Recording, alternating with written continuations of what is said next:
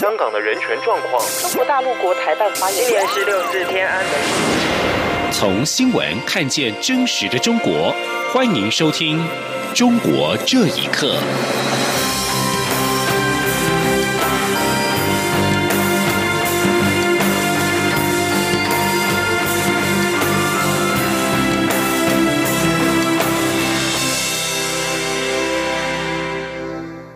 听众朋友们，晚安，欢迎收听《中国这一刻》，我是李自立。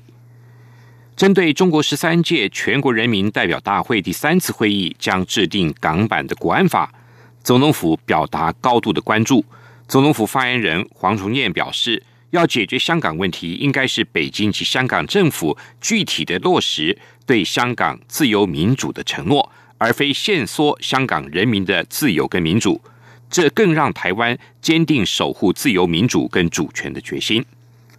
陆委会今天也对此表示，假借国安之名侵害香港民主人权自由，不仅将徒增港人的不满跟社会不稳，更会升高各国人士在港的风险，危及香港国际金融中心的地位。我方希望中国大陆当局要三思，不要因为错误的决策让香港陷入更大的混乱。记者王兆坤的报道。中国全国人大会议规划审议港版国安法，陆委会表示，中共为巩固对香港统治，长期以来就不断催促基本法第二十三条国家安全立法。去年中共十九届四中全会更将建立维护国安的法律制度和执行机制，视为港府及社会各界的紧迫任务。陆委会指出，中共的做法反映其缺乏自省能力，一味错将香港情势不稳定的根源。归咎于外部势力港独分离主义，所以才急于立法防范其所谓的国安漏洞。且此一立法举措如果属实，则是要刻意回避香港立法会的程序。陆委会表示，假借国安之名侵害香港民主自由人权，不仅将徒增港人不满及社会不稳，更会升高各国人士在港风险，危及香港国际金融中心地位。陆委会副主委邱垂正说：“任何一个文明国家的法律，理应是人民的保护伞，而非钳制自由的枷锁。我们希望中国大陆当局三思，不要因为错误的决策，让香港陷入更大的混乱。”中国国务院总理李克强二十二号在人大的政府工作报告中，除说明要全面准确贯彻“一国两制”、“港人治港、澳人治澳”高度自治方针外，还提到建立健全特别行政区维护国家安全的法律制度和执行机制，落实特区政府的限制责任。中央广播电台记者王兆坤台北采访报道。针对中国十三届全国人大第三次会议政府工作报告中涉台内容，陆委会今天也回应表示，我方的两岸政策立场明确一贯，依照中华民国宪法、两岸人民关系条例处理两岸事务。致力维护台海和平稳定现状，也呼吁对岸在蔡英文总统提出的和平、对等、民主对话的基础上，良性互动，化解分歧。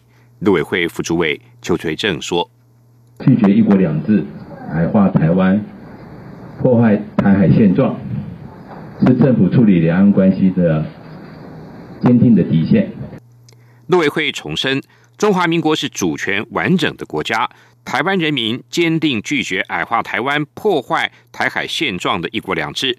台海的和平稳定是两岸双方共同的责任。针对北京当局着手实施香港版的国安法，美国总统川普二十一号警告，中国如果坚持推动实施香港版国安法的计划，美国将强烈反应。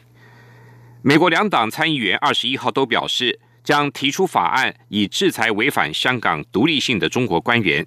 这项法案由共和党参议员杜美跟民主党参议员范霍伦联手提出。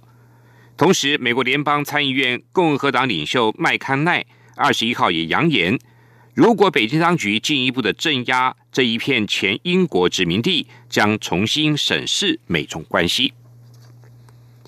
中国全国人大常委会今天公布了香港版的国安法草案，将根据需要在香港设立国家安全机构。对此，泛民派立法会召集人陈淑庄表示：“港版国安法漠视民意，反映“一国一制”正式的在香港落实。香港民间人权阵线召集人陈子杰今天在脸书表示，将规划行动，号召两百万人救香港。香港的政治评论者也忧心，港版国安法将比基本法二十三条影响更深远，等同于摧毁了两制，动摇外资的信心。请听以下报道。中国全国人大常委会副秘书长王晨今天在北京公布香港版国安法草案。草案提及，北京将根据需要在香港设立国家安全机构。草案并称，必须采取必要措施，健全香港的法律制度和执行机制，依法防范、制止和惩治危害国家安全的行为和活动。香港民间人权阵线召集人曾子杰今天下午在脸书表示。未来在国安法底下，香港法庭都未必能够保障港人，这是最大的核弹。希望号召超过两百万港人一起救香港。民主派立法会议员发表联合声明，批评“一国一制”正在香港落实，北京完全没有吸取反送中引起香港动荡的教训。泛民立法会召集人陈淑庄说。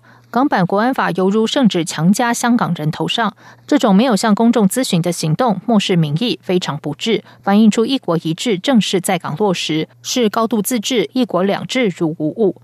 但他呼吁港人仍然要继续挣扎，在即将举行的立法会选举，展现凭选票捍卫核心价值和民主自由。香港评论员刘瑞绍认为，在全国人大制定香港国安法而不经由立法会审议，等同摧毁一国两制，动摇外资信心。他说：“虽然中国呢使用同样的法律在外商身上还是比较谨慎，但是这个心理上面的连带的负面作用呢，这个是避免不了的啊。我估计呢，肺炎疫情蔓延的情况下面，北京。”采取快刀斩乱麻的方法来解决。北京还是觉得外国外来还有外部势力在香港的活动越来越频繁，会影响北京的国家安全，就趁这个机会呢来落实北京的政治任务。时事评论员桑普担心，港区国安法比基本法二十三条影响更深远。他说。不只是基本法第二十三条那七个所谓的罪名，包括煽动叛乱、分裂国家，甚至也包括了包括了网络安全、环境安全、生物安全。你可以想象，如果香港都是被网络长城哈被屏蔽的话，香港还是现在的香港吗？纽约时报报道，此法将让北京加强控制香港，锁定挑战中共的示威者，破坏香港在一国两制下享有的相对自治，重燃港人的恐惧与愤怒。央广新闻整理报道：中国异议人士徐坤在网络媒体转发了超过千条推文，声援香港反送中运动，被捕至今已近十个月。家属表示完全没有消息，当局也没有开庭审理，未作宣判。律师曾多次要求探监以及申请取保候审都被拒绝。一人士指出，中国的司法环境确实在迅速的恶化。徐坤只是因为关注香港的社会运动就被关押至今。请听以下报道。云南艺人士徐坤因在境外网络平台大量转发香港反送中示威游行的图片及发表评论，去年八月十七号遭到警方处以行政拘留十五天。拘留期限届满之后，又遭以涉嫌寻衅滋事罪持续被关押。徐坤的妻子李兰珍表示，她的丈夫自去年八月被捕至今。都未开庭审理，公安并到家里搜查、扣留手机与电脑。他说：“他们国宝就到家里边来搜那个手机、电脑，然后的话把他的手机和电脑都收走了，没有给我清单，直到现在都是他们还拿着手机和和电脑。当时那天嘛，我就把他接到那个昆明市盘龙区第二看守所，一直关的，直到现在不诊不判。”根据律师引述徐坤本人的陈述，当局统计徐坤在境外网站所发的一千多条推文，选择不到十条作为证据，其中包括转发包同的推文、自己写的关于六四事件的推文，以及关于转发郭文贵的推文。李兰珍表示，检察院两名检察官去年到看守所试图说服徐坤认罪，但被拒绝。律师曾经两次探监，其后当局都以防范疫情为由，不准律师会见徐坤。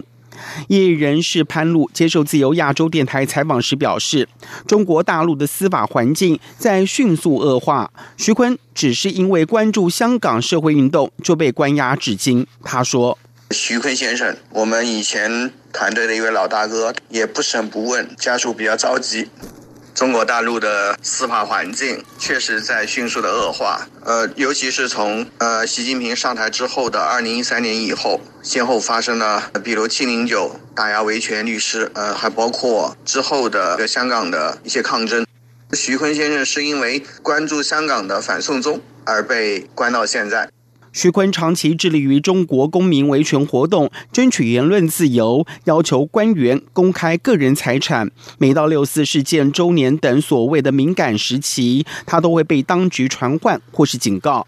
徐坤曾是中国民间人权组织玫瑰团队的成员，异议人士秦永敏被捕入狱之后，团队被迫解散。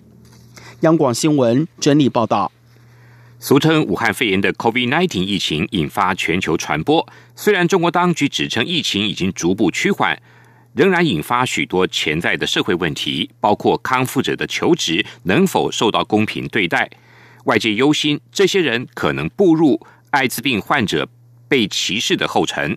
数十位律师同声呼吁全国两会代表提案，保障武汉肺炎康复者的平等就业权。请听以下报道。根据自由亚洲电台引述中国官方的统计，全中国至今有超过八万两千多人确诊感染武汉肺炎。除了不幸病逝者外，大部分康复者都会重新投入社会。关注就业歧视的公益人士杨占清，根据过往经验，忧心数以万计的康复者求职时会受到歧视。他说：“国内数十年来对乙肝携带和艾滋感染者的就业歧视，引发了很多不幸事件。”有四处被歧视后求职无望自杀的，还有因此报复社会的。最出名的呢是当年有一个应聘公务员的周一超，因为乙肝被拘留后，他愤而举刀砍杀了当时的招聘人员。感染新冠病毒的康复者也是九死一生活了下来。如果在求职因为这个原因被拒，导致失去收入，没办法生活，那很可能重演类似的悲剧。杨占清担心就业歧视可能从政府招聘公务员开始，国有企业和民间企业也会跟着仿效。如果问题未能解决并持续发酵，就会造成大量维权诉讼，成为社会稳定的不定时炸弹。由三十多位律师组成的反就业歧视志愿律师团向全国两会代表提出建议，促请他们提案，由当局制定法律规范，保障武汉肺炎康复者的平等就业权。律师团建议，聘用单位可以对求职者进行核酸检测，但应该基于自愿，检测结果严禁外泄，以保护康复者的个人隐私。但是到目前为止，律师团仍然没有收到任何的回复。维权律师江天勇对于两会代表的沉默不感到意外。他说：“中国现在这个氛围与五年前、十年前比，已经格外不一样，非常压抑。作为这些代表来说，现在谈新冠肺炎的这个这个传染病，谈相关的措施，他都不敢随意去说话。单等的最上面说一句话，他们在下面叫好，因为一表态，不知道会触怒了什么，触犯了什么禁忌。”啊，作为人大代表、政协委员啊，他们因为体制内不敢轻易的去表态。江天勇并建议严厉惩处歧视武汉肺炎康复者的单位，包括罚款及强制要求这些任用单位向求职者赔款。央广新闻整理报道。俗称武汉肺炎的 COVID-19 疫情对全球的航空业也造成重大冲击，中国企业开始趁机展开收购行动。中国中银航空二十号宣布收购挪威的穿梭航空，中国政府将成为其最大的股东之一。这是中国首次进入挪威企业，引起北欧业界的关注。欧盟警示各国政府应该投资收购这些濒临财务困境的公司，以保护战略性资资产和技术。欧盟甚至计划在六月十七号发布一项有关外国补贴的计划，处理欧洲企业面对中国国有企业的竞争问题。而德国为了防范汉莎航空落入中国资产的手中，也拟要投资汉莎百分之二十的股份。以上，中国这一刻，谢谢您的收听。